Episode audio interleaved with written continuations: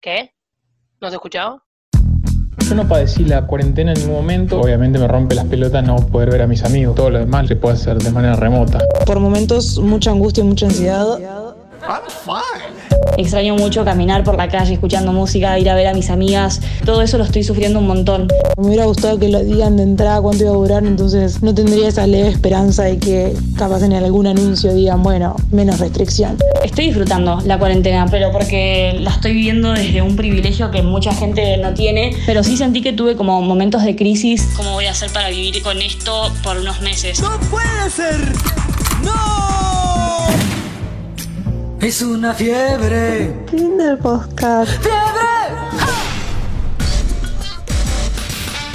Nos preparamos mentalmente para 14 días de cuarentena y esto de repente se fue extendiendo y extendiendo y extendiendo y extendiendo. Y extendiendo. No, de nuevo no. No de nuevo, decía. Y ahora como que medio que nos conformamos con poder brindar en Navidad. ¿Eso nos afecta en la salud mental? ¿Vamos a salir siendo las mismas personas de todo esto? Esto es lo que vamos a tratar de dilucidar en este capítulo que se llama Loco un poco. Loco un poco nada más. Casi pareces normal. Ustedes están locos. En los adolescentes aumentó mucho la sintomatología ansiosa mucho la sintomatología de irritabilidad. ¿Quieres decir algo a tus familiares? Que se vayan a la puta que los parió. El ser humano es un animal de costumbre y en el momento en que nos acostumbramos al adentro y el adentro es un lugar seguro hoy, el salir genera el encuentro con lo peligroso. Ahí escuchábamos a la psiquiatra Joana Paulicis y esto del miedo a salir de la casa. ¿A ustedes les pasó? Quizás nosotros tenemos la particularidad de tener este trabajo que nos obliga un poco a salir eh, casi como en la cotidianidad de nuestra vida anterior, que es algo que yo siempre resalto que está cuidando nuestra salud mental fuertemente. Los días que me quedo en casa es todo un poco más complicado. Es que te pone nervioso salir porque no solamente es el miedo a contagiarse, sino olvidarte alguna de las cosas que no puedes hacer. Tener el barbijo, no tocar los manu, manu, ma- la- la- ¿cómo se llama? Ayúdame, porque estoy medio mezclada. Los picaportes. Creo que un poco lo que más nos preocupa puede ser lo que más paz nos da, que es esto que decía la psiquiatra, que el hombre es como un animal de costumbre y así como uno se acostumbra rápido a estar adentro, también nos va a ser fácil quizás después acostumbrarnos a los cambios que ahora nos propone esta pandemia. Sí, algo que ha cambiado fuertemente y que nos ha afectado a todos en esta cuarentena y no lo podemos negar es lo que tiene que ver con nuestras horas de sueño. Escucha lo que nos decía Pablo Ferrero, director del Instituto Ferrero de Neurología y de Sueño. El sueño es el principal neuromodulador que tenemos. Oye, oye, despacio, cerebrito. Regula la hormona del apetito y la hormona de la saciedad. ¿Sabías que un mal sueño contribuye también a enfermedades neurológicas como por ejemplo la depresión, la ansiedad y el Alzheimer? Pero por sobre todo, durante el sueño se consolida la memoria, se da lugar a la creatividad. El sueño es el principal responsable del rendimiento cognitivo, de la resolución de problemas. La cuarentena nos priva de algo mucho más importante que la posibilidad de salir. La mayoría de la población está durmiendo peor. ¿A ustedes les afectó la manera de dormir? Sí me afectó sobre todo las primeras semanas el horario de sueño, ¿no? Empecé a clavar unas 3, 4 de la mañana. Por suerte, algo que me calmó fue que le estaba pasando a la mayoría de las personas. A mí un montón. Me pasa que por un lado digo, bueno, voy a dormir de más y de repente me voy a acostar y no tengo sueño y de repente me levanto a medianoche porque me siento preocupada. Otro día estoy laburando de más. Siento como que me cuesta mucho tener una rutina del sueño. Sí, yo no tengo problemas para dormir, sí duermo desordenado. Mucha siesta, poco a la noche o al revés. Está bien, no nos podemos exigir demasiado, pero lo ideal sería como cómo, se ordena este sueño. Anota, levantate a una hora cierta sin privarte de sueño, pero siempre a la misma hora. Ponete una alarma para dormir. Te recomiendo hidratarte al levantarte, airea la habitación y armá la cama. Y después vestite. El cuerpo sentirá la ropa en la piel y entenderá que el día transcurre de manera habitual.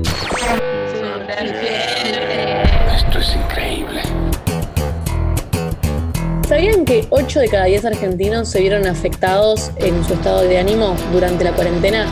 Esto sale de un dato, no lo digo yo, lo dice el Observatorio de Psicología Social de la UBA. Muchas personas sienten ansiedad o depresión, aunque esté pasando la cuarentena acompañada.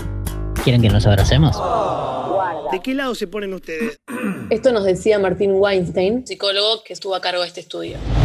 Todos estos impactos ambientales, contextuales, sobre la vida familiar, de la pareja, de la familia, son todos elementos que impactan muchísimo. Según los estudios de OPSA, las parejas tienen más conflicto, sobre todo aquellas parejas que viven separadas. Por supuesto porque han perdido totalmente la posibilidad de conexión. A todo esto nos preguntamos si la gente está pidiendo ayuda. ¿Habrán aumentado las consultas psicológicas, aunque sea de manera virtual? Sí, las consultas aumentaron y no solo eso, sino que mucha gente que había decidido dejar el espacio terapéutico volvió para poder poner en palabra todo esto que nos sucede y tratar de encontrar un poco de alivio. El gobierno de la ciudad ha dado cifras de que se ha casi triplicado o cuadruplicado la consulta a los teléfonos abiertos que el gobierno de la ciudad tiene y atendidos por psicólogos que en la Argentina tenemos por habitante más psicólogos que cualquier otro lugar del mundo. Esa es exactamente la clase de cosas que queremos saber. Exactamente. Aumentó el consumo de psicofármacos, especialmente ansiolíticos, porque los tiempos están cambiados, hay preocupación, poca descarga física, hay una sensación de hastío tanto en los adultos como en los jóvenes como en los niños.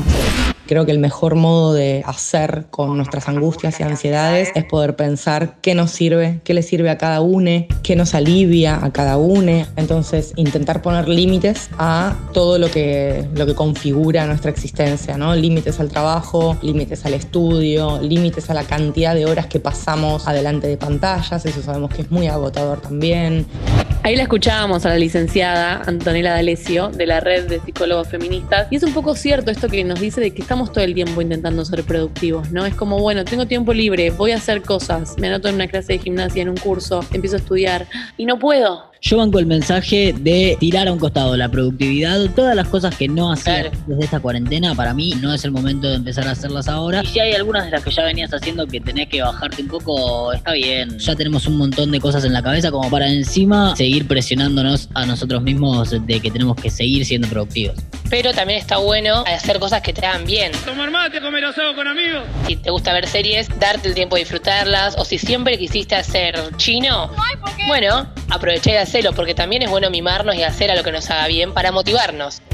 Una parte de los autocuidados son los límites y poner límites de modo saludable, tratando de hablar con gente de confianza de lo que nos pasa, preguntarle a esa gente también qué le pasa, tratar de dar una mano cuando podemos, tratar de participar de redes solidarias cuando podemos, tratar de que no nos corra tanto la exigencia de productividad. Podría estar haciendo todo eso que tengo pendiente. Y la realidad es que la disponibilidad psíquica que tenemos no es la misma que hasta febrero o hasta la primera semana de marzo y es muy difícil para muchos ahora encontrar la misma concentración que antes, la misma disposición. Buenísimo el análisis de fiebre sobre todo este desorden mental. Pero yo les pregunto, ¿a ustedes les hubiera gustado más saber de una que íbamos a estar más de 100 días sin salir? ¿O les parece bien esto de habernos enterado cada 15 días que se iba extendiendo?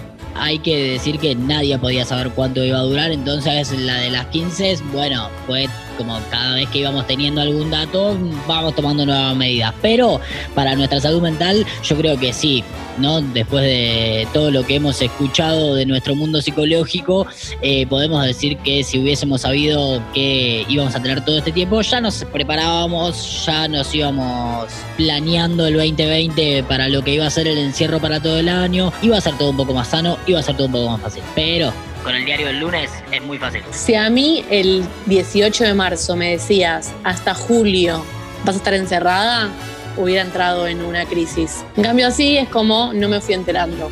Para entender un poco más esto, escuchen el ejemplo o la comparación que nos dio la psicóloga arroba sesiones desde casa.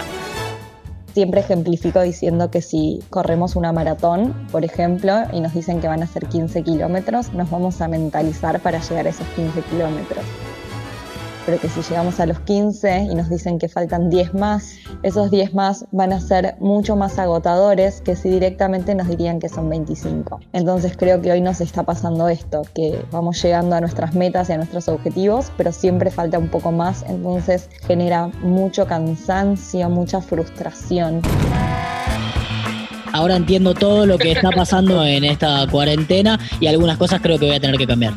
Yo si me tengo que quedar con algo es con esto de hago un mea culpa y yo soy de las que quiere ser hiperproductivas. Así que me voy a intentar relajar y quedar con esto de hago lo que puedo. Voy a hacer caso yo también a los psicólogos y psiquiatras que se sumaron a este episodio de fiebre. Y voy a adoptar lo de vestirme ni bien me levanto, porque vivo en pijama. Evidentemente no vamos a salir iguales de esta cuarentena. Todavía no sabemos muy bien cómo, pero bueno, creo que ahora es el momento de relajarnos, que es como un poco la mejor manera de contener esta fiebre.